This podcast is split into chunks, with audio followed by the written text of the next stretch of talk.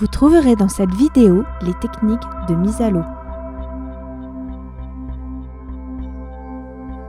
La bascule arrière est une technique utilisée par les plongeurs assis sur les boudins d'une embarcation basse.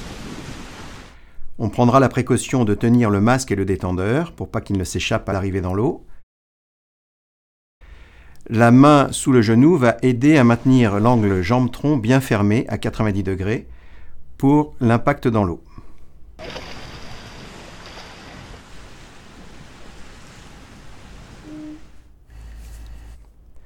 Pour faciliter cette bascule arrière, on prendra la précaution de reculer au maximum le bloc et le plongeur reculera ses fesses à la limite du déséquilibre.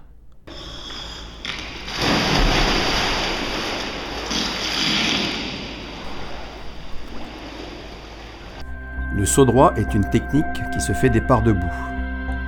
Si l'embarcation est haute, le plongeur aura le temps de réunir ses deux jambes avant l'impact dans l'eau. Toujours bien maintenir le masque et le détendeur, et avec l'autre main, maintenir le gilet vers le bas pour éviter que la bouteille ne remonte vers la nuque à l'impact dans l'eau. Le plongeur cherche la verticalité. Il arrive dans l'eau par la pointe des palmes pour éviter qu'elle ne s'échappe.